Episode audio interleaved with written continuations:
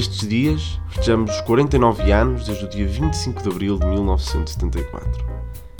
Há dias que marcam a história, e este é certamente um deles. Para mim, alguém nascido 30 anos depois, em abril de 2004. Esta data reveste de um simbolismo muito especial. Algo que não consigo apagar do pensamento: o sabor da liberdade.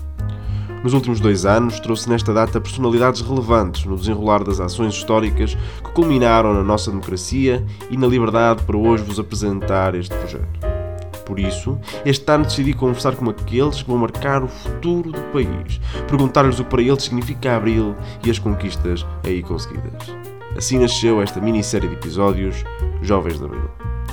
Em seis episódios, consideravelmente mais curtos que o normal, conversei com jovens entre os 23 e os 27 anos de idade, dos seis partidos mais votados em Portugal, nas últimas eleições legislativas. Todos nós já nascemos em liberdade. Não sabemos o que foi o período pré-25 de Abril, aliás, como cerca de metade dos portugueses.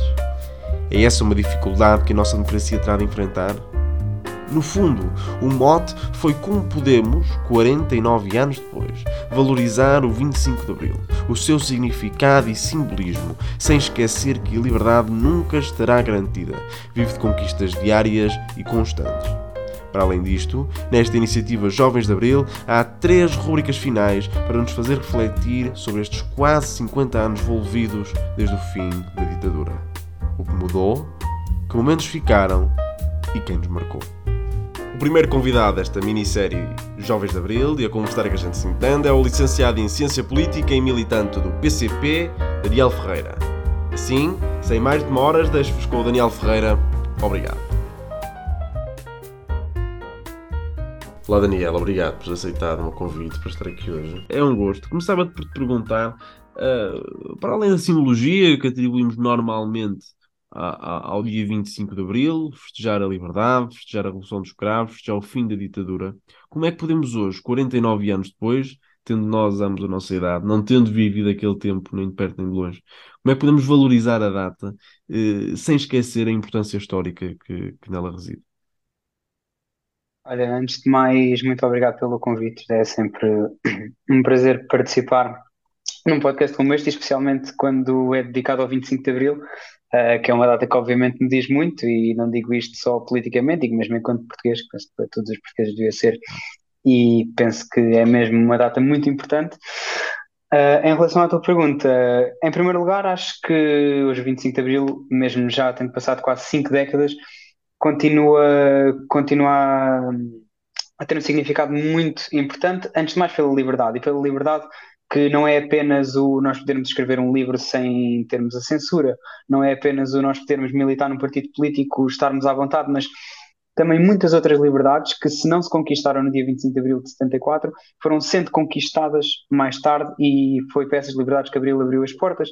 E eu podia dar aqui alguns exemplos, como uh, as várias liberdades que foram abertas para as mulheres, mesmo tendo algumas, uh, como a interrupção voluntária da gravidez, só aparecido mais tarde, uh, do, do direito ao divórcio, mas também a liberdade, no fundo, de sonhar e de poder escolher aquilo que somos. Deixámos de ter uma sociedade tão estratificada, onde o filho de sapateiro era sapateiro, onde o filho de doutor era doutor, e passámos, uh, e passam muito por aí as vitórias de Abril, a ter eh, um país onde nós podemos, ainda que seja difícil, ainda que não estejam conquistadas todas as vitórias e todas as lutas, uh, onde nós podemos sonhar e, de certa forma, escolher quem somos sem barreiras colocadas uh, por um Estado autoritário, neste caso, que, que nos incentivava a deixar isso.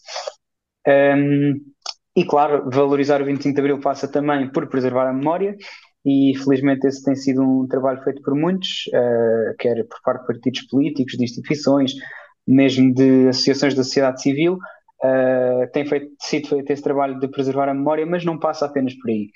Uh, passa, obviamente, por defender as conquistas já conseguidas, uh, algumas delas que estão na Constituição da República Portuguesa, lutar por novas batalhas, renovar essas batalhas, conhecer as novas gerações, as suas aspirações e aquilo que para eles é abril e que para eles é a liberdade.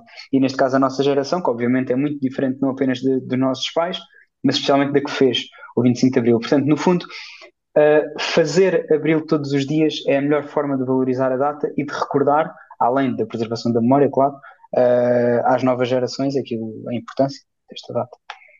Falaste aí da questão da Constituição, é algo que o PCP faz muitas vezes tema. A primeira Constituição pós-25 de Abril é de 76. Uh, consideras que a democracia portuguesa desde 76 e desde 74 até hoje tem vindo a ser aprofundada, apesar das críticas que, que, que o partido faz à Constituição? Bom, obviamente as vitórias de Abril, mesmo tendo havido muitas nesse período, não foram conseguidas apenas em 1974 ou apenas antes da primeira reforma constitucional. E por isso, obviamente, há que reconhecer algumas mudanças, bastantes até positivas, que, que foram trazidas para o país. Agora, uh, pronto, depois a questão da Constituição, muitas das reformas nós vemos uma amputação da mesma Constituição, no entanto, a Constituição continua a ser, uh, para nós e mesmo para a esquerda política, uma importante plataforma uh, para podermos defender algumas das vitórias de Abril e. e defender alguns dos nossos direitos. agora, obviamente, a democracia não começa nem se esgota na Constituição, a Constituição não é imóvel e a Constituição uh, pode ser mudada desde que, e esse é o nosso ponto de vista, sejam mantidas as bases que, que nós vemos como importantes e que serviram de base também para as conquistas uh, que foram sendo conseguidas ao longo dos anos. Lá está, não só antes da primeira reforma constitucional, obviamente. A idade média dos portugueses neste momento é de 40 e quase 47 anos uh, inferior aos 49 anos que, que faz este ano, de 25 de Abril. Quer dizer que metade dos portugueses, ou mais ou menos metade dos portugueses, porque isto não é mediana, mas sim a média, já nasceu uh, uh, depois do 25 de Abril, e mesmo aqueles que nasceram antes não se recordam desse período. Esta é uma questão que tenho colocado a todos. Um, como é que é possível mantermos a memória viva e o significado vivo do 25 de Abril, sabendo que já cada vez são menos aqueles que se lembram do que era Portugal antes, antes dessa data? Olha, antes de mais, eu não fazia ideia que já tínhamos uma idade média da população superior à dos, dos anos que passaram desde o, desde o 25 de Abril, ou mais ou menos uh, nessa altura, mas a verdade é que o tempo passa, não é? Uh, e passa para todos, e obviamente que quando vivíamos numa era onde praticamente toda a gente, menos quem estava em idade escolar, tinha memórias vivas, pelo menos quanto mais não fosse do dia 25 de Abril, né, não tivesse consciência, uh, era mais fácil de preservar a memória. Agora, um, é um desafio, mas é uma coisa que acontece em muito lado. Nós temos uh, muitos países do mundo, independentemente do seu tipo de regime, ou do tipo de revolução que tiveram, ou do tipo de transição que tiveram, seja com que regime tenha sido, uh, que continuam a celebrá-las ou a maldizê-las, um, e por isso isso é um trabalho que é verdade que é complexo, mas é possível de ser feito, e isso cabe, acima de tudo, à, à sociedade civil, aos partidos políticos, um, e também, claro, uh, ao Estado que nos representa, que para todas as. Que, pronto, bem visto é o Estado que saiu do 25 de Abril, também tem um papel muito importante ao, ao preservar essa memória na população, para que não seja apenas uma memória distante que os nossos avós um dia viveram, uh, e sim algo que reside na memória coletiva. Para além da liberdade, que é evidentemente o primeiro valor que nos vem à cabeça de Abril, qual é para ti a outra grande conquista de Abril? Há várias que eu podia enunciar: a igualdade, o elevador social, os 3Ds uh, eh, do pós-25 de Abril, sendo que o desenvolver ainda falta, ainda, ainda, ainda ficou, uh, ou muitas outras conquistas, como por exemplo canta o Sérgio Godinho. Qual é para ti uh, o outro grande valor de Abril para além da liberdade? Uh, bom, antes de mais, colocaste uma questão interessante que quase estava para o podcast, que é do dedo desenvolver, porque é muito complicado hoje nós conseguirmos definir aquilo que é desenvolvimento, porque obviamente aquilo que seria um grande desenvolvimento nos anos 70 e 80 não é hoje, e por isso uh, um país como Portugal tem, tem que renovar o seu conceito de desenvolvimento e tudo mais. Mas agora respondendo diretamente à tua pergunta, para não estar aqui muito a divagar, um, naquilo que são as conquistas de Abril, além da liberdade, obviamente, e, e de, de, outras coisas que mencionaste, eh, eu por acaso tenho aqui alguns dados, não sei se é agora que vamos aos dados. Não, não, ainda não. Isso fica não, para as okay, rubricas okay, mais à frente. Não tanto Ok, muito bem.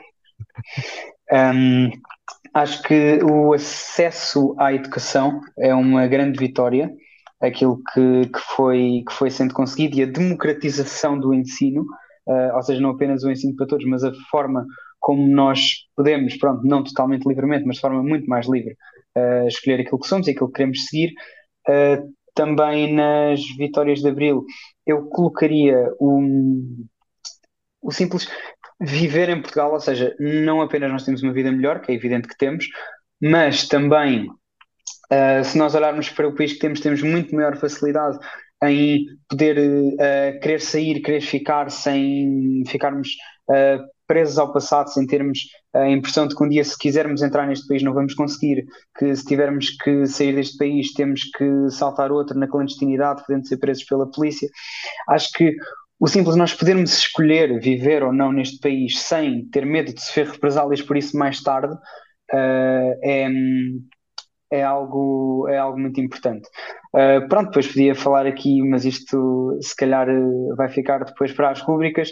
Uh, escolheria também algo que se tem falado muito que é a habitação é verdade que a habitação em Portugal é um grande problema, nos últimos anos tem tornado outra vez um grande problema, mas de facto, se nós olharmos para aquilo que eram as cidades portuguesas até 1974 e para aquilo que são as cidades portuguesas hoje em dia, uh, nós vemos uma grande mudança e uma preocupação real com as condições de vida das pessoas, mesmo que nos últimos anos tenha ficado é, um bocadinho esquecido. É a habitação o parente pobre uh, de do 25 de Abril, ou seja, a saúde desenvolveu-se, a educação desenvolveu-se, é, é, a habitação destes o que fica para trás. Isto já foi uma, uma questão que eu coloquei ali no Rosas também.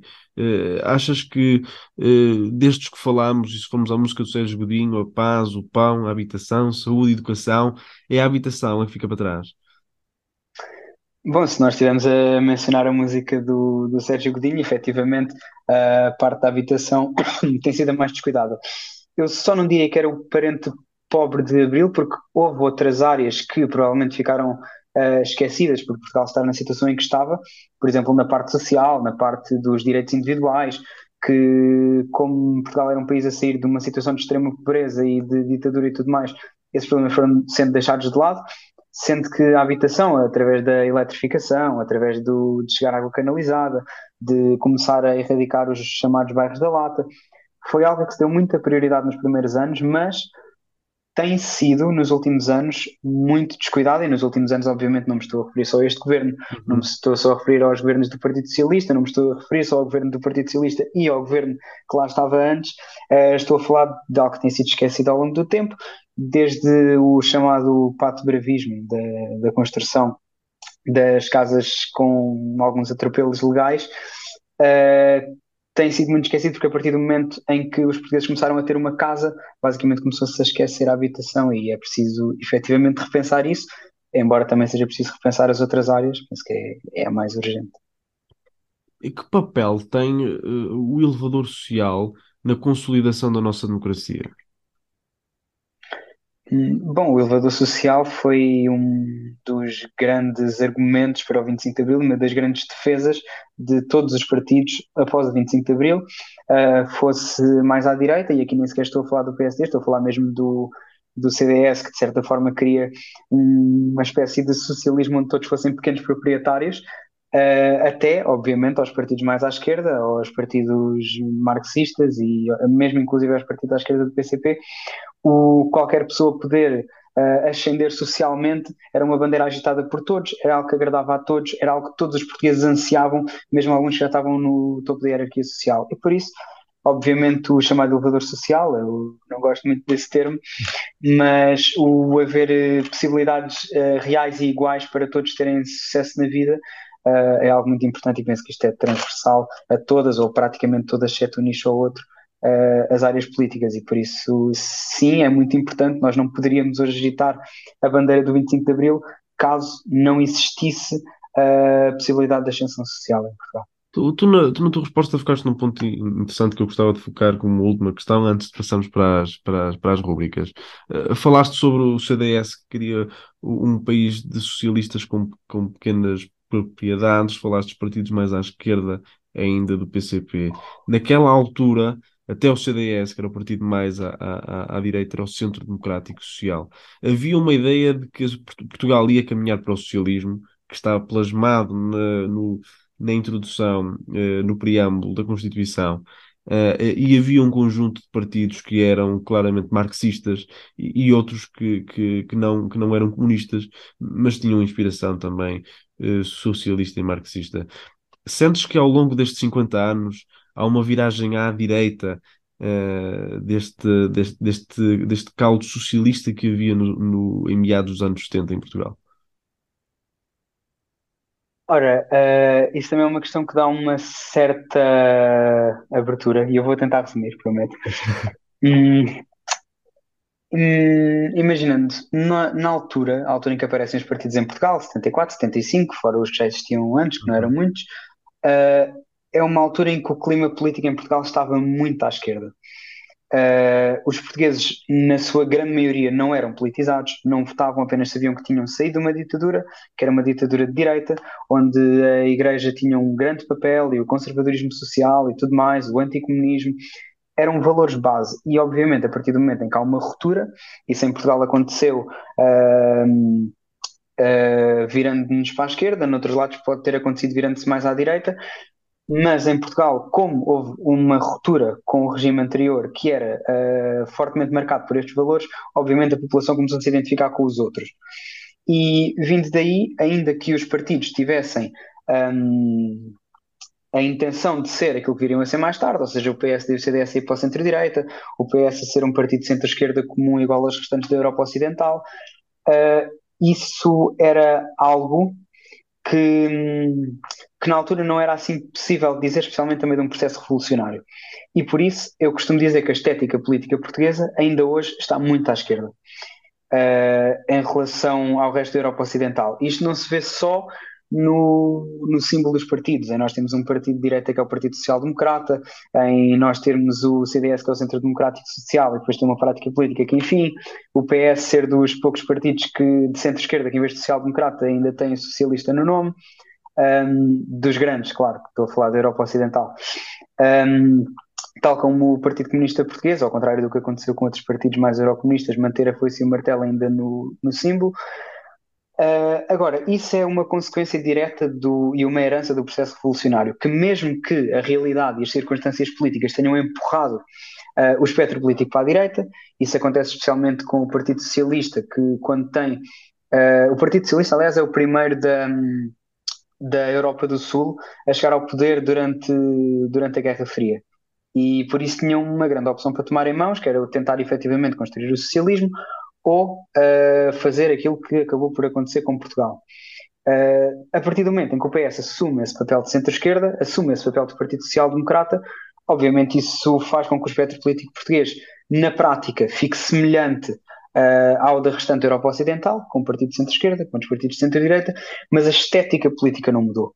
E como em Portugal nós temos uma situação uh, que não é propriamente de, de bem-estar social e material, uh, também nos discursos políticos, ainda que a prática não seja essa, há sempre uma preocupação com os mais pobres, há sempre uma preocupação com a igualdade social, há sempre uma uma preocupação com as pessoas que estão no limiar da pobreza uh, mais do que noutros países, porque isso são os problemas reais das pessoas e porque só uh, falando para essa larga camada da população é que se pode também lutar por eleições. Portanto, para mim, a maior viragem à direita que aconteceu desde os anos pós-25 de Abril uh, foi efetivamente na prática política, embora a estética política continue à esquerda.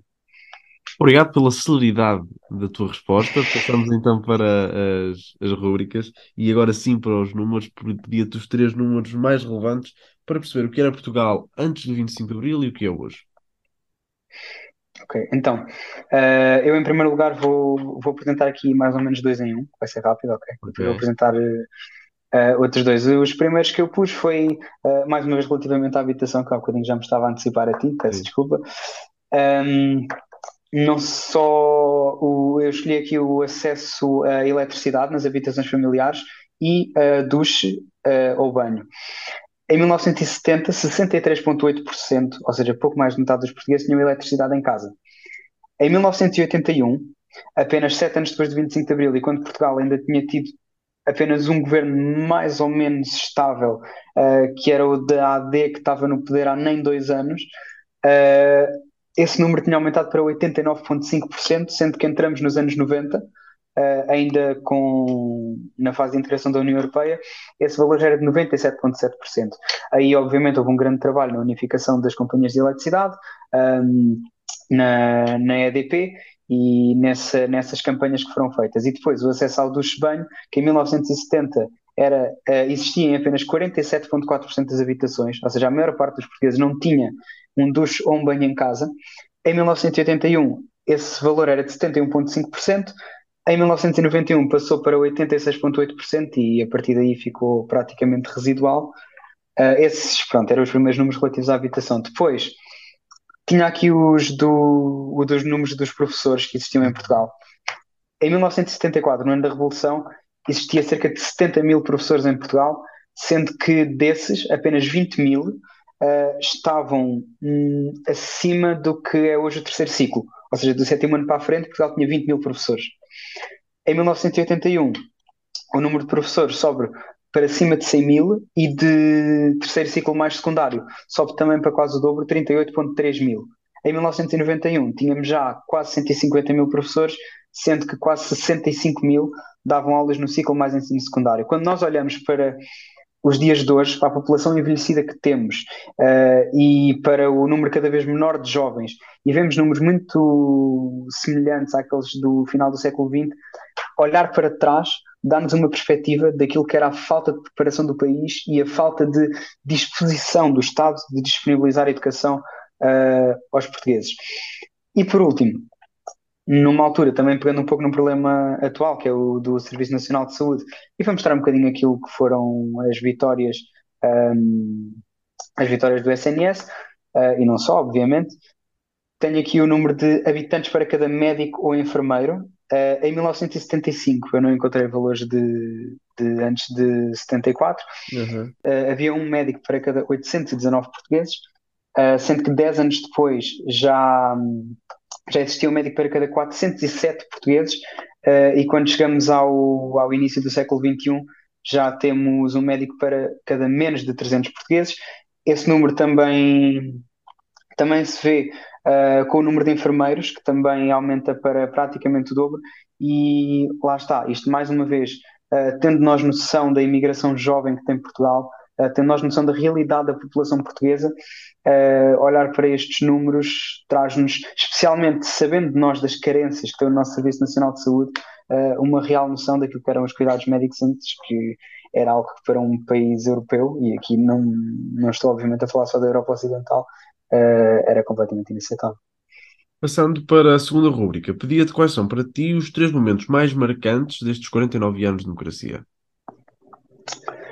Ora, eu aqui podia ter eh, falado dos mais óbvios e que penso que já terão sido falados, desde as inversões do, do processo revolucionário, ou seja, do 28 de setembro, do 11 de março e mesmo do próprio 25 de novembro, ou, por exemplo, da entrada na União Europeia, mas eu tentei trazer assim umas coisas um bocadinho diferentes. Uh, trouxe em primeiro lugar as eleições para a Assembleia Constituinte que foram muito importantes. E aqui não estou a falar só daquilo que acabou por ser a nossa Constituição, uh, estou a falar do ato de portugueses que eram de um povo, uh, em grande parte ainda analfabeto uh, ou com quase nenhuma literacia. A grande maioria das pessoas nunca tinha votado e mesmo assim houve uma participação massiva. foi dado um exemplo de civismo, foi dado um exemplo de um povo que estava efetivamente interessado em construir a democracia, em construir um Portugal novo, e, e acho que esse dia foi, foi bastante importante, foi a segunda grande lição de civismo que, que, o povo português deu, a seguir obviamente ao dia 1 de maio de 74, onde se temia que houvesse confusão, mas acabou por eh, ser tudo tranquilo. Depois, o segundo momento que eu escolheria, não tanto pelo que o momento significou em si, ou por ter sido um pontapé de saída para algo, mas por eh, ser um sinal e pelo seu simbolismo. Uh, coloquei a, a, data em que Portugal reconhece a independência da Guiné-Bissau, que é a primeira colónia que tem a sua independência reconhecida, uh, 10 de setembro de 1974. A Guiné-Bissau já tinha reconhecido a própria independência e proclamado a própria independência no ano anterior, em 73. No entanto, a imagem daquele que foi um país colonizador a ceder a independência a um país sem contrapartidas uh, e sem grandes negociações era, no fundo, aquele sinal de um Portugal novo que estava para vir, uh, de um Portugal que tinha relações livres e iguais com toda a gente e que teria uma nova relação com as colónias, não alimentando os neocolonialismos que muito se vêem nos países europeus para com as suas antigas colónias. Uh, e por isso essa data, pelo símbolo que tem, uh, acho, que, acho que é importante. Embora a descolonização, obviamente, já fosse uh, algo que estava, que estava anunciado. Depois, eu tinha aqui dois últimos que estava indeciso entre escolher, e só vou falar de um. E mais uma vez, não é aquilo que significou para a democracia portuguesa, mas o sinal que deu. Eu escolhi a medalha do Carlos Lopes em Los Angeles, 1984. Uh, Portugal nunca tinha ganho uma medalha de ouro em Jogos Olímpicos uh, e toda a história simboliza muito o espírito do país naquele tempo. Ou seja, uh, o Carlos Lopes, para quem não está muito a par do desporto português, tinha 37 anos na altura em que ganhou a medalha olímpica. foi atropelado pouco antes dos Jogos Olímpicos na segunda circular uh, quando estava a fazer o seu treino, que ele vinha desde Monsanto, e no fundo, Portugal nessa altura, na altura do governo do Bloco Central também, uh, sentia-se, como sempre se sentia um bocadinho, o país pequeno, o país condenado à derrota, uh, o país que não tinha muita esperança no seu futuro e que oscilava década sim, década não, entre a extrema euforia e o extremo desânimo.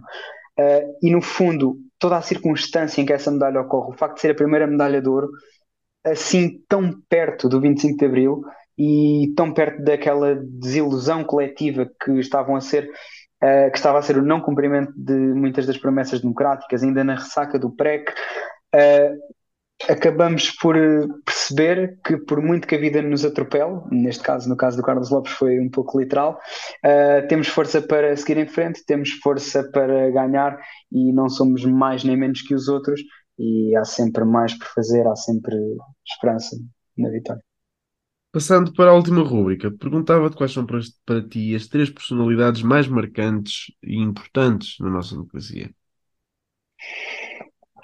Bom, eu aqui, como não posso só falar uh, mal dos representantes que nós elegemos ao longo das décadas, uh, resolvi escolher aqui um que a quem eu sou, uh, de quem eu gosto particularmente, e dois de quem não gosto particularmente, e isso vai perceber, obviamente. Sendo que o primeiro, mesmo cronologicamente, uh, é o Vasco Gonçalves.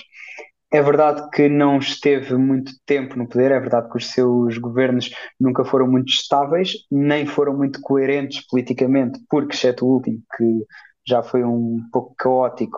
Uh, houve sempre figuras de vários espectros políticos, porque ainda não tinha uma constituição, ainda não tinha um regime, ainda não tinha nada dessas coisas, mas muitas das vitórias e dos direitos laborais que os portugueses conseguem uh, são conseguidos no período, naquele pequeno período do, do chamado Gonçalvismo. Uh, e nesse aspecto, a figura de Vasco Gonçalves acaba por ser muito importante uh, para construir a base dos direitos sociais que os portugueses viriam a ter e muitos deles que ficariam garantidos, aliás, na Constituição e alguns ainda lá estão. Uh, depois escolhi dois que de quem eu não, que eu não aprecio assim tanto pessoalmente, mas que são, obviamente, figuras da nossa democracia e por isso seria impossível não falar deles. Uh, neste caso, Mário Soares e Cavaco Silva. Uh, começo por Mário Soares, que obviamente tem a vertente que, que é sempre louvável da luta contra a ditadura em Portugal e no estrangeiro. Uh, é um fundador do Partido Socialista, que é o partido que esteve mais tempo no poder uh, desde o 25 de Abril e que está em vários momentos importantes do país, um, começando na luta contra a ditadura, continuando no processo revolucionário, ocupando o primeiro governo, voltando mais tarde numa época de crise ao governo do Bloco Central. Uh, é dele, em grande parte, o mérito, e aqui eu ponho aspas em mérito, obviamente, de fazer com que Portugal aderisse à CEE uh, e depois volta a ter um papel importante quando é eleito Presidente da República e quando, especialmente no seu último mandato, acaba por cumprir um papel muito importante quando alguns momentos menos felizes da democracia portuguesa uh, aconteciam e por isso Mário Soares por toda a sua vida política, especialmente até 1996, não vou aqui falar daquela candidatura falhada 10 anos depois, porque enfim, não foi um momento muito feliz, uh, mas é obviamente uma figura importante. Quanto a Cavaco Silva, é verdade que curiosamente não tem uma vida política muito ativa uh, até à estabilização da democracia portuguesa, uh, embora tenha idade para tal, hum, mas acaba por representar muito daquilo que é a base do Portugal moderno, não apenas do Portugal de Abril, mas do Portugal especialmente de, dos cerca de 30 anos mais recentes, até um pouco mais atrás. Uh, porque embora o seu governo tenha todas as nuances que nós sabemos e eu tenha todas as discordâncias que se sabem, a verdade é que a primeira vez que Portugal teve uh, um governo estável e durante algum tempo foi com Cavaco Silva, uh, foi com as suas duas maiorias absolutas, uh, não tanto com o seu primeiro governo de 85 a 87, não correu tão bem, para o próprio, claro. E depois acaba também por ser Presidente da República. Uh, também teve uma candidatura falhada em 96, mas depois em 2006 voltou e venceu duas vezes. Uh, quer queiramos, quer não, é ele a cara da entrada de Portugal na União Europeia, é ele a cara dos fundos europeus, é ele a cara da modernização, é ele a cara da mudança do tecido social em Portugal uh, e mesmo do. Da, quando eu digo aqui, eu. Pronto, aquilo que. Como é que eu ia explicar isto? o facto de Portugal ter deixado de ser uh, um país com um setor primário e secundário tão importante uh, e ter tido um maior setor terciário, um maior setor dos serviços, um, uma maior integração no mercado comum, uh, deve-se muito ao Cavaco Silva, para o bem e para o mal, da minha perspectiva, especialmente para o mal. Mas pronto, se, se, nós formos a ver, Cavaco Silva esteve 20 anos em, no poder e por isso, obviamente, aquilo que o Portugal moderno é deve-se muito a ele. Assim foi o primeiro episódio desta minissérie Jovens de Abril, de a conversar é que a gente se entende. Obrigado, Daniel, por teres aceitado o meu convite para estar aqui hoje. Espero que tenhas gostado. Amanhã há mais. Conto convosco.